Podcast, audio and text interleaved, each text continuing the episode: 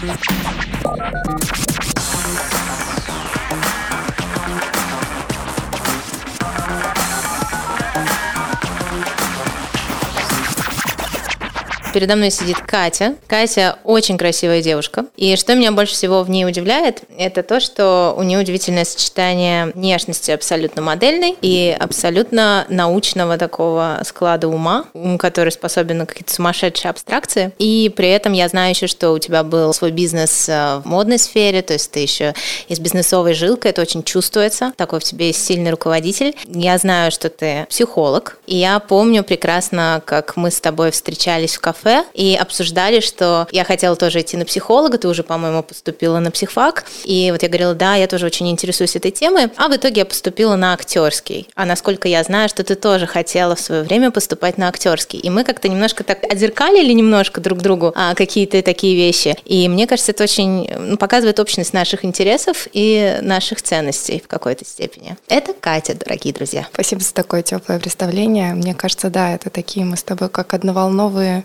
близнецы, только немножко волны, у каждого стремятся в разные направления. А что касается Саши, Саша тоже безумно красивая девушка. Саша актриса. Саша невероятно интеллектуально начитана. Саша улыбается мне в ответ, но это правда. Я восхищаюсь ее умом, восхищаюсь ее способностью конвертировать ту информацию. Ну, наверное, да, терабайт информации ты черпаешь и очень красиво ее потом конвертируешь в свой язык а, и доносишь. Именно поэтому возникла идея пригласить тебя на этот подкаст, чтобы с тобой порассуждать о интересных темах. Но давай поговорю еще немного о тебе. Так как это первый подкаст, я тоже немного волнуюсь. У меня начинает хрипеть голос, я уже начинаю а, слышать э, да, какие-то сигналы своего тела. Но как мы познакомились с Сашей изначально? Мы вместе моделили. Да, первый наш э, модельный кастинг, где мы сидели, зацепились языками и что-то очень-очень увлеченно изучали. Так что Саша модель. И еще я знаю, что Саша лингвист лингвист по первому образованию, поэтому вот эта любовь, мне кажется, бесконечная к литературе, к языку, к тому, как можно им ловко играть, какие смыслы можно находить, какие метафоры можно подбирать, это тоже, да, идет оттуда.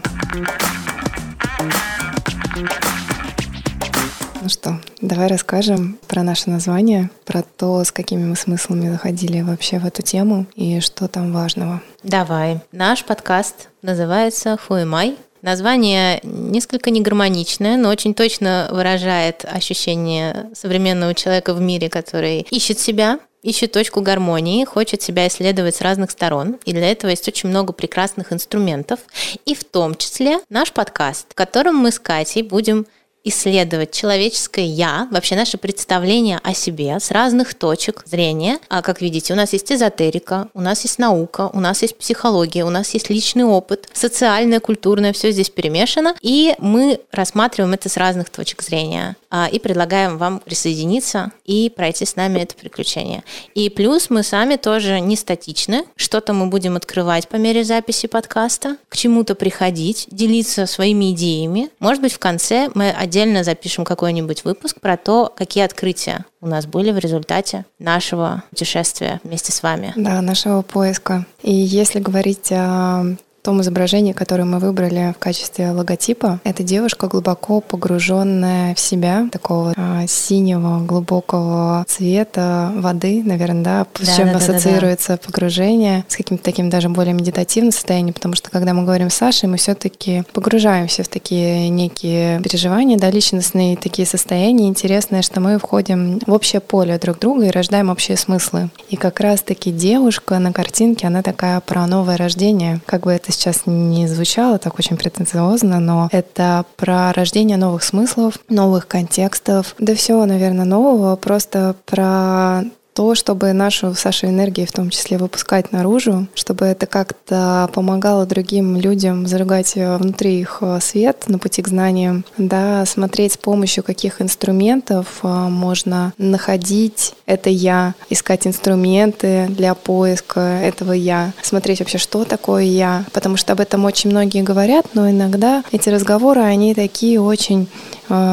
ну, такие научно-стилевые или даже, да, уже обособленные, как будто говорят об одном и том же. У меня иногда mm-hmm. очень рождается такое чувство, что как будто я слушаю а, повторение одного и того же учебника просто с разными голосами. А, поэтому хочется вместе с вами, со слушателями, а, чтобы тоже находили для себя какие-то смыслы, чтобы у вас были инсайты, а, чтобы вы проживали такое мини-рождение каждый раз а, какой-то идеи, чтобы эта идея превращалась в зерно, которое прорастет вас и, может быть, выведет вас а, к некой истине. Истина не существует, но тем не менее стремиться всегда да, куда-то нужно. А для нас вот эти диалоги, беседы — это такой некий вектор, куда мы стремимся и хотим вместе с вами это путешествие продолжить. В Таро есть такая карта «Старший аркан Отшельник». Вот он сидит в своей келье и изучает много чего. Вот у меня есть очень стойкое ощущение, что мы с Катей вот такие отшельники. На самом деле мы очень много знаем, очень многим интересуемся и копаем всегда очень глубоко. И поэтому, когда ты сидишь такой наполненный знаниями, пухнешь и тухнешь, потому что это никуда не идет, то сейчас мы нашли форму, которая, мне кажется, идеальна для того, чтобы наконец-то делиться тем, что мы узнали, накопали, достали в боях интеллектуальных. Я думаю, я надеюсь, что это будет вам полезно полезно, и что-то действительно упадет в плодотворную почву, вы получите какие-то плоды. Да, так интересно ты сказала про то, что отпухнешь от знаний. Я подумала, как точно она выразила то, что я чувствую, что хочется уже, чтобы кто-то прочистил, знаешь, трубу, потому что для того, чтобы туда помещалось что-то новое, нужно обязательно освобождаться от старого, так же, как с какими-то вещами и хламом, который периодически, да, нужно от него избавляться. Также и со знаниями, чтобы найти новые смыслы, нужно обязательно передавать те контексты, которые ты уже переварил, и можешь ими поделиться. А вот поэтому для меня, да, это такой, наверное, личное отдушина и личный способ этой энергии дать ей некую циркуляцию, чтобы там постоянно обновлялся этот воздух и поток, и мы уже могли двигаться с Сашей тоже куда-то дальше. Куда-то дальше, да. Куда-то дальше. Знанием Так что да, это такой вот корабль знаний. Плывем, да. в общем, Саш. Поплыли. Приглашаем вас в этот квиз. Да. Присоединяйтесь к нам.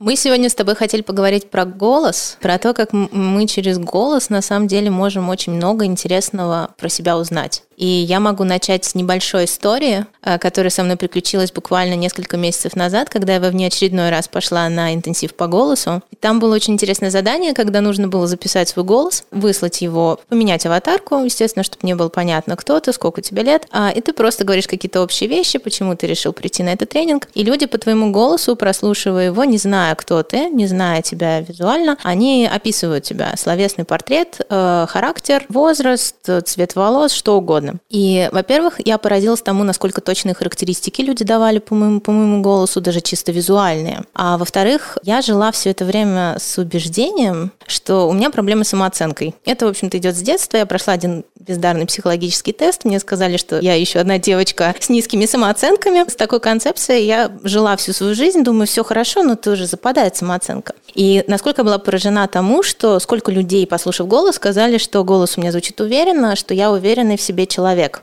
И тогда я впервые задумалась о том, что мы иногда живем с очень устаревшими представлениями о себе, мы уже успели измениться, а наши представления о себе все еще сидят там в подростковом возрасте или вот в возрасте там 20, 20, 21 год. А, и как голос на самом деле выдает больше о нас, вне наших же шаблонов, что мы о себе привыкли думать. И мне пришлось очень серьезно пересмотреть свое отношение к тому, насколько с уверенностью, да, так уверена я в себе или нет. Мой голос говорит обратно. А вести я могу себя как угодно, э, подтверждая вот тот образ там 15-летней девочки, которая считала, что у нее были проблемы с самооценкой. Может быть, у тебя были какие-то похожие истории открытия относительно твоего голоса? Ты знаешь, мне вообще, наверное, история касается того, что я очень долгое время не говорила. То есть мне казалось, а точнее даже не казалось, а мое окружение мне всегда говорили, ты очень тихо говоришь. А из-за того, что ты очень тихо говоришь, тебе в принципе, ну тебе раз сказали, ты тихо говоришь, второй раз сказали, и ты уже напрягаешься, чтобы сказать, что-то сделать ярче, а это уже не твоя природа, потому что ты привык говорить тихо. И я так достаточно долго и усердно это анализировала, но если разбирать это с точки зрения психологии, то это всегда говорит о том, что ну, мне сейчас да, нет места в этой атмосфере, да, в этой обстановке. Что я могу сказать? Чем мне есть поделиться? Это я тоже училась на режиссерских курсах. У меня всегда было такое ощущение, что, черт возьми, да мне нечем поделиться с этим миром, у меня нет вот этих потрясающих, э, сумасшедших историй, которые я сейчас могу написать сценарий, снять по этому короткий метр, и, значит, да, отдать это зрителю на то, чтобы он просто восхитился, вдохновился и пошел. То же самое ощущение я несла в себе. Соответственно, я несла его, ну, тоже, наверное, лет до 25, пока я просто, да, в силу некоторых обстоятельств не начала чувствовать себя увереннее. Ну, как некоторых обстоятельств. Это было психологическое образование, прежде всего. Это был там, да,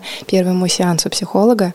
Я просто поняла, да, что те же самые убеждения влияют на то, как я себя веду как я себя подаю и вообще, что и кого я из себя хочу представить в социуме, что я хочу донести. Потому что пока ты находишься в некой роли, ты ее несешь ты как актриса можешь, да, про это рассказать, что вот эти а, тембральные окраски, с какой я говорю амплитудой, а, значит, где я делаю акценты, где я наоборот, да, снижаю громкость. Это все целое искусство на самом деле. Но мы с тобой тоже обсуждали такой интересный вопрос, а где заканчивается тогда в этом какая-то моя личная особенность и начинается некая тоже роль, которая мне навешивается, да, для того, чтобы быть уверенней. Я тоже хочу поддержать вот эту тему и сказать, что у меня были колоссальные проблемы с голосом. У меня был очень высокий голос, и когда я поступила в Щуку, мне первое же, что сказали, что у тебя очень противный голос, с ним надо работать. А, естественно, я сразу же стала много заниматься, понижать его,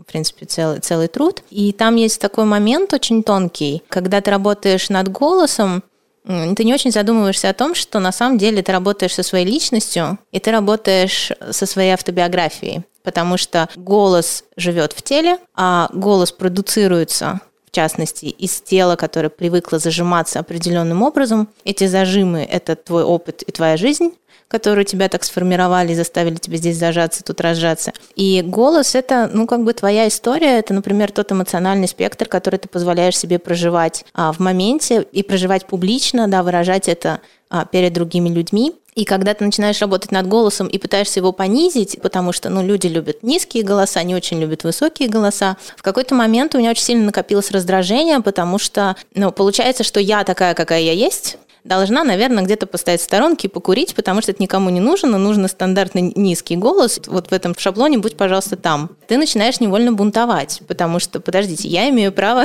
на свои зажимы, я имею право говорить так, как я говорю. И вот здесь очень тонкий момент, потому что где мы действительно требуем от окружающих принимать нас такими, какие мы есть, и не имеем на это, на самом деле, такого уж права, потому что окружающие нам не мама, которая должна нас как-то любить, безусловно, любовью. Но при этом, где мы все-таки, работая над голосом, не изменяем сами себе, пытаясь стать кем-то другим да, иметь другую биографию, а, другую историю, тонкий момент. Тонкий момент, э, да, тонкий момент манипуляции некой на самом деле, да, потому что если мы будем брать э, тот же самый гипноз, для того, чтобы собеседник был сосредоточен на тебе, все внимание было на тебе, ты должен говорить томным голосом, который лился бы, да, понимаешь, он тебя бы цеплял, и твое сознание расплывалось, потому что это приятно. Если позволишь, расскажу историю, как я выбирала а, себе а, турпутевку последний раз. Это была какая-то дикость, есть мне нужно было это сделать буквально там за 10 дней. И я в какой-то спешке искала туроператора. Ну, значит, написала одному, как это не заладилось, да, общение здесь не заладилась, коммуникация. И причем интересно, что коммуникация не залаживалась именно в сообщениях, текстовых сообщениях. А тут я оставила заявку, мне призвонила женщина, у нее был вот такой приятный бархатный голос. Она сказала, Екатерина, конечно же, конечно же, мы решим все ваши проблемы, и все будет превосходно. И я понимаю, что вот это напряжение, которое у меня было, оно тут же отпустило, и я ей доверилась, хотя причин доверять особо не было но ее тон голоса, ее тембральная окраска заставили просто меня сделать, ух, да наконец-то я могу это напряжение сбросить, и появился тот человек. И это произошло бессознательно. Ты бессознательно начинаешь доверять человеку с более низкой тембральной окраской. И что самое интересное, я читала тоже какие-то научные исследования, что в случае, если это мужчина, это обосновано тем, что значит у него там больше тестостерона, он более там мускулинный, он более накачанный, еще что-то, из-за этого, значит, женщины выбирают таких мужчин. Но в случае женщин это феномен необъяснимый, да, но если мы с тобой опять-таки пойдем куда-то в тему какого-нибудь нашего любимого горлового пения,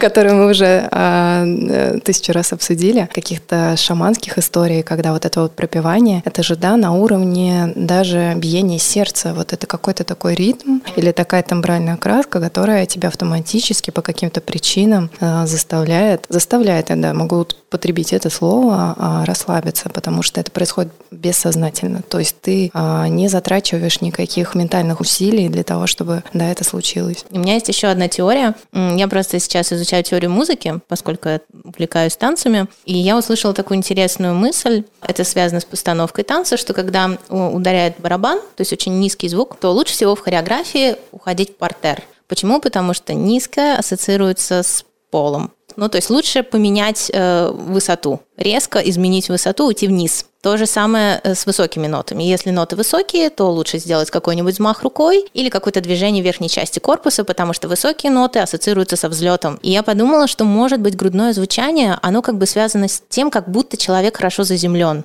как будто человек хорошо стоит на ногах, и мы можем на него опереться. А когда это очень высокие ноты, да, у детей высокие ноты, такой инфантильный голосок, это голосок как бы оторванный от земли, и это вызывает тревогу. Как интересно наше восприятие нот, даже чисто пространственное, мы размещаем их внизу или размещаем их вверху, также можно перенести на звучание голоса, что этот более заземленный, а вот этот слишком оторванный, и я чувствую тревогу, или, например, я начинаю чувствовать, что человек инфантильный, меня это раздражает, потому что кто за него будет брать ответственность? Наверное, я. Ну, это на самом деле очень классная такая гипотеза, да, мысль, потому что а, если мы коснемся как раз-таки какого-то горлового пения, они говорят о том, что пропивание такого низкого регистра связывает тебя с низкими слоями земли, с духами, из вот этой всей истории предков и так далее. То есть это такое укоренение, как ты и говоришь, да, заземление некое. И наоборот, когда они провожают душу в какой-то последний путь, и когда нужно да, сделать определенный ритуал, а многие народы используют свист. Да, это высокий регистр для того, чтобы душа, а душу сопроводить куда-то туда высоко. Да, как интересно, что получается вот эта тембральная окраска грудная, она тебя заземляет и успокаивает. Угу. Она дает тебе ступать Опору. по этой земле, да, вот, вот такими тяжелыми ногами, и ты чувствуешь, что вот у меня есть это тело, по крайней мере, потому что мы многие вылетаем из тела, да, но это отдельная тема разговора. Но вот голос, он как будто имеет э, способность тебя сделать э, настоящим, что ли. Да, угу. вот в этот момент ты чувствуешь... в настоящем моменте. Да, смотри, как интересно дать ощущение, что ты по-настоящему есть здесь и сейчас не где-то там улетевшим, не где-то там растворившимся, а ты есть. Ну вот интересно по поводу высоких голосов, защиту высоких нот. Вот тоже хочу сказать, потому что у меня была такая фишка, когда я работала над голосом и уходила в грудной регистр, в какой-то момент я стала бояться уходить наверх. Ну, uh-huh. потому что я знаю, что я могу звучать высоко, и я думаю, вот опять я начинаю звучать высоко, надо уйти пониже. Но на самом деле высокие ноты – это пиковые переживания эмоций это пиковое чувство радости и так далее. И когда мы боимся высоких нот, то мы подрезаем себе вот этот спектр эмоциональный и не даем себе возможность а, здесь проявиться. А на самом деле голос вообще по-хорошему должен просто свободно циркулировать, уходить вниз, уходить вверх, а, ну, просто по всему диапазону.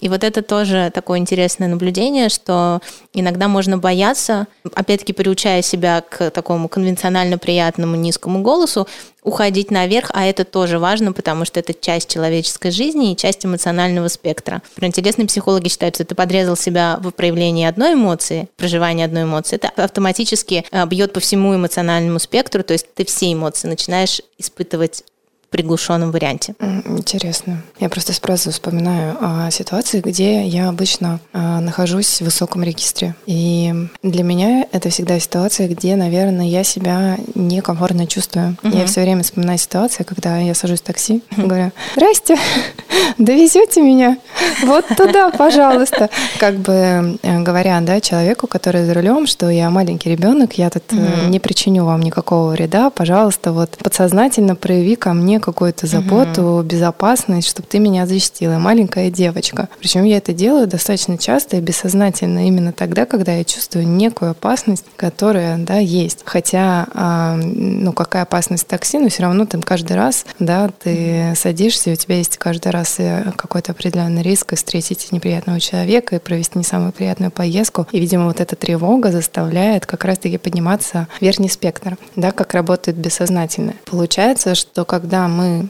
э, говорим на низким, на низком регистре, говорит о том, что я в данный момент уверен, я в данный момент расслаблен? Или как ты считаешь, что все-таки, да, вот какая-то наша обычная частота голоса, как ты говоришь, голос должен, да, плавать. Угу. А, насколько для тебя это правильное убеждение о том, что вот если я говорю только низким голосом, значит, я супер уверенный в себе человек? Или, опять же таки, это, да, некая манипуляция, которая сейчас пытается быть э, такой, я сказала, ее пушат просто, пушат да, во всех согласна. социальных сетях. Сейчас есть такая идея, я часто вижу ко- коучей по голосу, которые рассказывают, что вот нижний регистр, здесь живет высокий чек, хотите большие деньги, говорите низко, эксперт говорит низким голосом, хотите секса, добавьте субтон, и все все поплывут.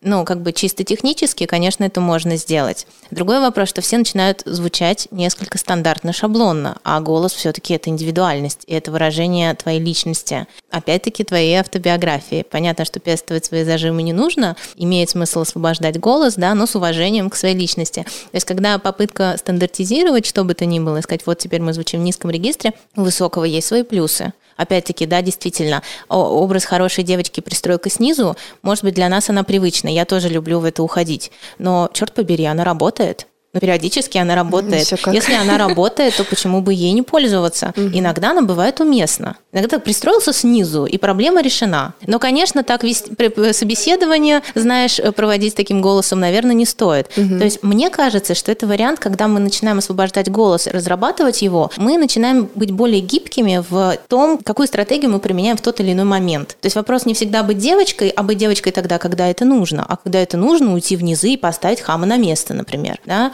Ну, то есть это начинает делать тебя более гибким в плане выбора стратегии. Мне кажется, это прекрасно. Поэтому я бы не отказывалась от хороших девочек, просто применяла бы их очень точечно в нужные моменты. У меня голос очень похож на мамин голос. Нас вообще все детство и всю мою юность путали по телефону. Бабушкин голос тоже был очень высокий и очень сильно зажатый. И я поняла, что на самом деле маленький ребенок, ведь он же подражает важному взрослому в своей жизни. Чаще всего, да, это мама. И через голосовое подражание мы в том числе берем какие-то системы зажимов, которые в телах наших матерей, да, а у мама брала это с бабушки, а бабушка брала это еще у кого-то, мы воспроизводим определенное звучание голоса. Конечно, за этим есть еще определенная социальная роль. А звонкие голоса, я маленькая девочка, э, достаточно безопасно для вас. Ну, в общем, в этом есть определенная социальная роль, но в этом есть еще и родовая история на самом деле, что она передается не только через обучение тебя каким-то вещам или каким-то установкам или еще чему-то, хотя это, конечно, тоже важно, но как через подражание ребенок невольно, голосово подражая родителю, может брать в том числе у него какую-то вот, присваивать себе вот эту систему зажимов, а от этого определенную степень проявления, эмоциональный спектр, ну и, конечно, какие-то представления о том, как я взаимодействую с миром. Потому что голос — это еще и наш агент. То есть мы его посылаем в мир и через него взаимодействуем с миром. И, соответственно, то, что мы думаем о мире, отражено в том, в том числе, как мы звучим. Но мы это также берем не просто из ниоткуда, а иногда из опыта своих э, родных и близких. Самое интересное, знаешь, о чем я думала, пока ты говорила, mm о том, что когда ты развиваешь э, другую тембральную краску, соответственно, mm ты развиваешь другую роль. Ну, во-первых, ты обучаешь э, свои нейрончики строить новые сети, соответственно, они лучше и круче познают этот мир, и да, появляется какая-то новая вообще штука, которая тоже передастся твоим детям. Во-вторых, а, ты наконец-то можешь понять, что у тебя есть некий другой потенциал. И внимание — это только голос, больше ничего. То есть ты понимаешь, как ты можешь взаимодействовать с другими людьми, не из привычной для себя роли. И это на самом деле для меня когда-то было шикарным инсайтом, а, когда я заканчивала курсы ораторского мастерства. Я там получила какой-то а приз, который был, потому что они увидели, как я из роли маленькой запуганной девочки пяти лет, а там уже было не пять лет, мне было 28, а превратилась а, в женщину вот с таким вот голосом практически, да, ну сейчас я как разговариваю. Это было для них, наверное, как раскрытие какой-то некой природы все равно, да, своей, потому что, насколько я помню, у меня был огромный зажим в районе грудной клетки, который, да, посредством упражнений, mm-hmm. да, каких-то физических вербальных и так далее, он э, шаг за шагом убирался. И, соответственно, я поняла, что мне в этой окраске очень даже комфортно. Какая-то часть меня, которая со мной всегда жила, но так как была определенная ролевая стилистика в семье, тебе как бы было непозволительно проявляться из роли, простите, взрослой женщины. С чего это ты тут? Да. Девочка решила превратиться в вот такую, да, женщину, которая говорит что-то. И когда моя мама, я помню, она послушала какие-то мои первые голосовые или видео, а прямой эфир я записывала, она говорит, Катя, так это ты, я вообще не узнаю тебя, как так, ты совершенно другая. И я думаю, да, вот насколько все-таки какая-то семейная система ценностей, того, что тебя передают, она вообще в принципе влияет на твою роль в жизни. Казалось бы, это просто голос, а, но этот голос дает тебе некую дорогу в жизнь и некое представление других людей о тебе же. Как круто, когда у тебя появляется возможность жизни, а в нашей жизни очень много возможностей, не столько возможностей, сколько было да, в жизни наших а, бабушек и мам, а там были другие заботы, что ты можешь а, с этим поиграть, это посмотреть. Это как взять платье, переодеться, одеть платье, в котором ты никогда не был. И вот ты уже там не в цветочек, в коротеньком платьишке, а в сексапильном красном платье с красной губной помадой вот, посмотри, как я могу. И для меня это, конечно, а, наверное, было таким, ну, вообще самым мощным инсайтом, потому что я поняла, что вот какая природа живет, вот как она может разворачиваться, вот какой резонанс, да, голос это там воздух, который проходит через наши легкие, и вот он вырывается в некий резонанс. Ну вот что я могу нести посредством своей тембральной окраски. И для меня это прям очень круто. Я сейчас тебя слушала и вспомнила э, одну вещь, как я работала, ну, когда в Щуке училась, работала на сцене, играла роль леди леди Макбет. И я помню, что я долго вообще работала над понижением голоса, а там роль такая достаточно агрессивная. И у меня в какой-то момент агрессия стала связываться именно с низким голосом, а, с уходом в низы. И я могу сказать, что я злая это была и с высоким голосом. Я гневливый человек, но как бы мне мой высокий голос совершенно не мешал, э, в общем, проявлять активную ярость. Другой вопрос, что в какой-то момент я поняла, что когда я звучу на низах, вот это вырывается ярость из середины твоего нутра, а, ты, конечно, становишься конгруентен этой ярости. То есть проблема, которая у меня была до этого, это сильный контраст между тем, как я это выражала, и тем, что я чувствовала, потому что ярость у меня реально внутренняя, ну то есть как бы я злое существо, но выражение это было немножко смешно. А вот когда это начинает звучать изнутри, наружу, из грудного отдела вырывается цепной пес, понимаешь, это начинает абсолютно иначе восприниматься окружающими, и даже в какой-то момент ты чувствуешь больше удовольствия от проживания эмоций, потому что наконец-то она совпадает с выражением. То есть форма подтянулась к содержанию, потому что когда голос мало что может выразить, я не верю в то, что люди не испытывают этого спектра эмоций. У нас у всех богатый эмоциональный ряд. Другой вопрос, что мы не позволяем себе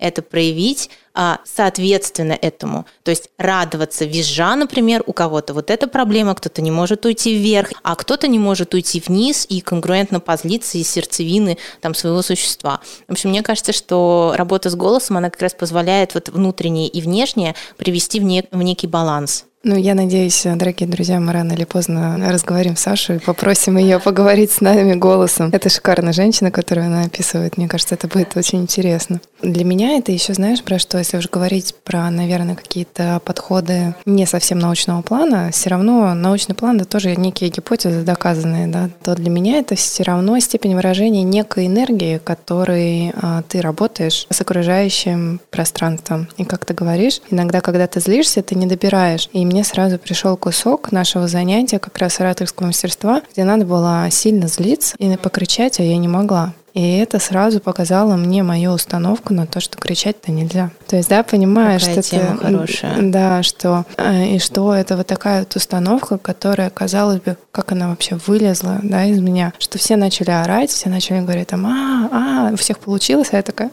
а, Понимаешь?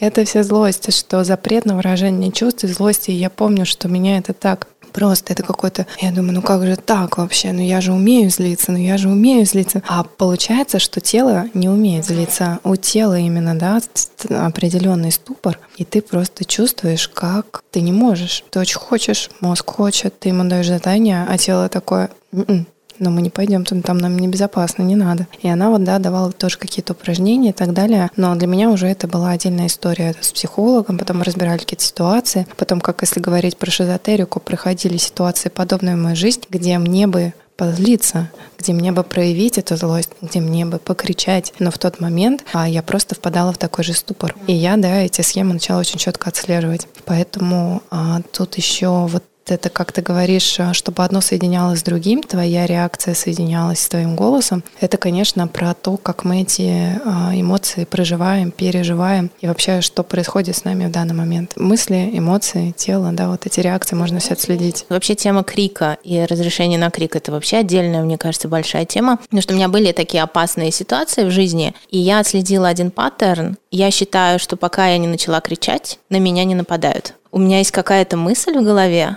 что если я начинаю вести себя как жертва, ну, то есть, когда ты кричишь, ты зовешь на помощь, да, там бывали такие моменты опасные, и где я держу социальную маску вежливого и приятного человека, потому что это как будто бы удерживает агрессора от нападения. На самом деле это не так. Но это так интересно, что ты пытаешься ухватиться за социально-культурные нормы и не разыгрывать эту карту.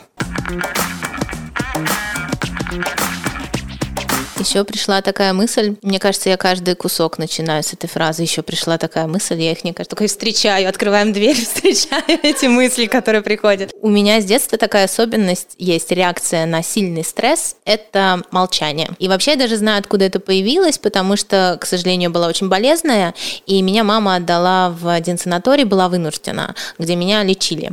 И в какой-то момент, э, там нельзя было, чтобы родители ложились с детьми, и в какой-то момент мама пришла, э, ну, как бы меня навестить, а главврач ей говорит, вы знаете, ваша дочь заняла такую интересную позицию, она не разговаривает. Мама говорит, в смысле не разговаривает? А я нормально говорила до этого. Говорит, ну, вот такую вот позицию она заняла. В общем, я занимала позицию в три года, и она заключалась в том, что я не разговаривала. И этот паттерн у меня остался. Я действительно на стресс могу реагировать молчанием. Но я думаю, что молчание, вот как говорение, есть звук, есть паузы. И паузы могут быть очень выразительные, и это тоже часть речи, то есть, условно говоря, часть речевого потока, очень важная. И молчание, был отказ э, взаимодействовать с этими людьми, очень красноречивое например, да? Как ты к этому относишься? Слушай, я к этому прекрасно отношусь, потому что живем тоже такой век, когда даже такие молчаливые паузы это уже некий тренд, когда ты угу. берешь просто на день, убираешь все гаджеты, убираешь все, что тебя может э, какое-то вводить твое внимание, убираешь всех людей вокруг себя, не смотришь никому в глаза и молчишь целый день. И ходишь, наблюдаешь за птичками. И, в принципе, для мозга это то же самое, что голодать. По сути, да, ты освобождаешь ту энергию, которая была направлена на то, чтобы говорить, обрабатывать информацию, усваивать информацию. А мозг просто тебе благодарен, и он тебя тоже эндорфинами одаривает, да, такой тоже. Ну, это не манипуляция, но такая некая уловка, которая сейчас очень модная. Это как детокс, digital detox, да, когда ты вытаскиваешь, э, выкидываешь это все. И есть такая же штука с випассаной, да, когда люди бедные мучаются по 3-10 дней, молчат. Тут самое интересное начинается, когда ты именно не говоришь. Вот я проходила випассану, самая моя долгая випассана длилась 3 дня, она была онлайн, я была одна дома, никого не было. А, но тем не менее, когда ты освобождаешь э, часть своей энергии на то, чтобы а, не говорить, а мозг, он как бы имеет такое свойство, как я поняла, он как будто очищается тоже тем самым, потому что он информацию не переваривает в этот момент. И он может тебя соединить э, с другими слоями. То есть, грубо говоря, на второй день, по-моему, я увидела осознанное сновидение первый раз в своей жизни, которое не могла никак зайти. Я знала, что надо что-то смотреть на руки, заходишь, значит, видишь руки, вот ты во сне. Хоть раз бы у меня получилось увидеть свои руки во сне. Полная ерунда вообще, вот эти методы все ваши. Так вот, а на второй день, причем, ну, там какая фишка была, что первый день ты отслеживаешь, что есть мысли, но ты такая, типа, тихонечко просто начинаешь дышать в этот момент, переключаешь внимание на дыхание, плюс у тебя медитация постоянно, и так или иначе мысли, они прям испаряются, знаешь, ты прям замечаешь, как в определенный момент ты начинаешь не думать. Ты смотришь в зеркало, и ты не думаешь, что ты такой, что происходит, простите. Да, и ты об этом даже не можешь подумать, это где-то уже даже, это уже даже не твои субличности разговаривают, потому что был момент, когда ты просто начинаешь отслеживать, например, свои субличности, которые выходят. Но это другой разговор. Так вот, первый осознанный сон, это было очень интересно, потому что, а, я его запомнила, сны редко запоминаю, но я так поняла, что сны мы тоже запоминаем тогда, когда у нас нет вот этого информационного перегруза, и когда мозг спокойненько может это отработать и положить на какую-то определенную полочку. А, это был сон в моей же квартире, я играла с мячом, и я могла этим мячом управлять. Ну, соответственно, да, ты вот это четко очень помнишь. И я так обрадовалась, ну, то есть это, знаешь, как мне кажется, мозг такой, он меня вознаградил. Он такой, смотри,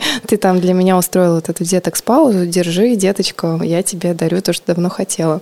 И плюс э, сны начинают интересные сниться. Ну и вообще, ты заходишь в совершенно другие глубины процесса, потому что а, в социальной суете, в социальном речевом каком-то бесконечном словесном вот этом информационном потоке мы же потребляем постоянно этот поток речи, а, информации и так далее. И у нас перегруз на самом-то деле, по-честному. Потому что я потом пришла в какое-то кафе, там играла музыка, была речь, и я думала, боже мой, я сойду с ума. Но потом ты через какое-то время привыкаешь, потому что мозг уже очень адаптивен. И вот эта частота, она на самом деле очень круто влияет на твое восприятие реальности, потому что ты начинаешь радоваться всему. То есть, когда ты очистился, да, с помощью того, что убрал какие-то вот эти все информационные бесконечные штуки, перестал разговаривать, то у тебя там какие-то происходят, я даже не знаю, как описать эти процессы. Это на уровне химии тела, это на уровне переживательных ощущений, на уровне чувствования себя как не только тела, но и души, и чего-то такого, и ты начинаешь все это просто чувствовать. Ты как вот щупальцами осьминога к миру начинаешь присасываться и чувствовать его не через речь, не через информацию, а абсолютно другим спектром. И люди, которые проходили випассану, даже трехдневную, а, да, они говорят всегда о таких каких-то божественных переживаниях себя как души. Потому что, убирая речь, мы как будто подключаемся к чему-то, что выше нас. Мы наконец-таки начинаем чувствовать энергию. Потому что, да, ну, человека посадили в одно место, он, грубо говоря, не двигается, да, час а в медитации сидит, там пять медитаций подряд, понятно, что уже ты входишь в совершенно другие процессы. Для меня всегда тоже это такой вопрос, насколько речь иногда необходима, ведь э, мы можем убрать там голос, речь, все равно будем друг друга понимать, мы будем смотреть на друг друга в глаза, и все равно будем друг друга чувствовать, да, плюс-минус, если у нас все нормально с органикой, с психикой и так далее, все это у нас есть. И мне всегда интересно, как речь появилась и для чего на самом-то деле. Кто там был первый этот человек, который сначала делал у-у, а потом вдруг сказал, да-да, а потом сказал, типа, камень. Да. Ну да. А, очень хороший инструмент э, осмысления. То есть, когда ты себе проговариваешь какие-то вещи, или, например, почему иногда бывает так важно поговорить с кем-то на какую-то тему, не столько потому, что это коммуникация с кем-то, и кто-то тебе что-то подскажет, хотя это тоже, сколько проговаривая какие-то вещи, иногда запускается мыслительный процесс, и ты вдруг лучше понимаешь для себя в конце разговора, ты сам себе в речи сформулировал и прояснил. Там. Иногда я даже могу разговаривать и понять, что моя позиция прояснилась. Вот я человеку что-то пламенно рассказывала, и я вдруг что-то поняла про свою позицию. То есть к концу она выкристаллизовалась. Как результат вот этого соединения мыслительного процесса и речи. Это вопрос того, как сильно спаяны может быть речь и мышление, а, ну, как бы, вот мыслительный процесс внутри нас. Я думаю, да, что это как еще один инструмент э, для самого же себя понять, а какой для меня этот мир. Потому что когда мы сли, э, слышим сами себя, мы себя начинаем лучше понимать. Да, вот как да. интересно это устроено, что на чем психология вообще устроена, что да, там психолог работает как зеркало, когда ты слышишь, о чем ты, кто ты, кто я, ты лучше понимаешь свое место в этом мире вообще, а про что я. И тебе становится как будто понятнее, а куда мне дальше двигаться, а что мне интересно, чего мне хочется вообще чего я хочу по-настоящему. И в эти моменты как раз-таки происходит какое-то соприкосновение с собой. Получается, да, что через осмысливание, как ты это называешь, мне вообще кажется, что ментальное тело было дано не просто так, просто на животном уровне можно всегда существовать. Вот, я сейчас не берусь судить, какие там были уровни, я думаю, что были и по выше наших цивилизаций, до которых нам, да, очень далеко. Я тут сейчас рассуждаю о приземленном, что на животном уровне просто необходимо было дать человеку какое-то ментальное тело для того, чтобы он глубже мог себя понять какой он в этом мире, как он себя может да, да, туда встроить и для чего он. Такой глобальный эксперимент. Я сейчас подумала, что практика ведения дневника на самом деле это ведь тоже об этом. Сейчас она немножко уже ушла,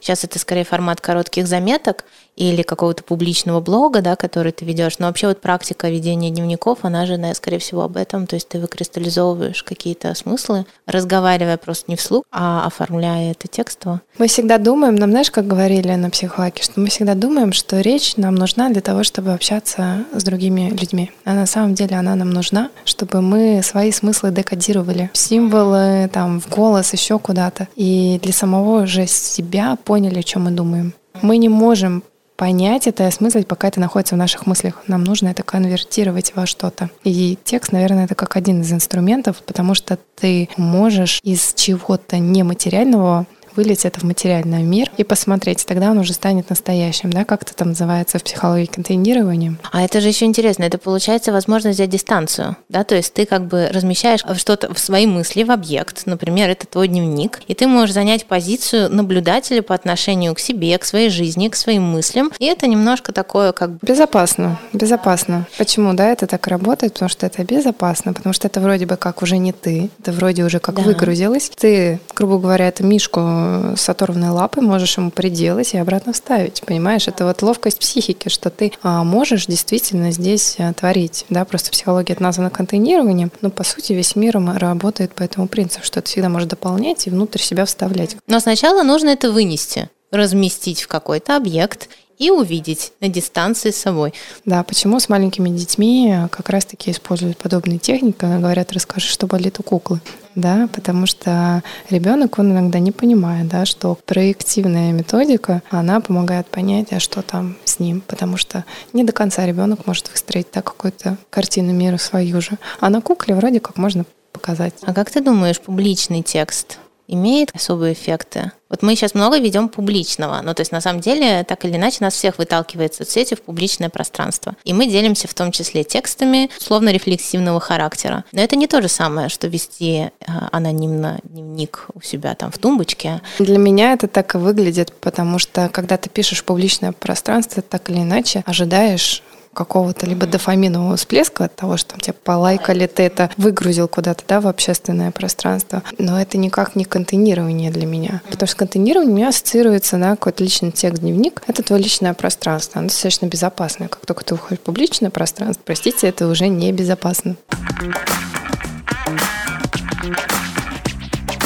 А поскольку мы девушки широкого спектра интересов, вот, любители систем, изучаем разное всякое, то, конечно, как не зайти в поле эзотерики, друзья мои. А что у нас? Горловая чакра. Горловая чакра – это вишутха. А вишутха, блок по вишутхе – это голосовой блок. Саш, ты сидишь и прям за тобой голубой цвет, если вот, что. Вот, а голубой цвет, на секундочку, это цвет вишутхи.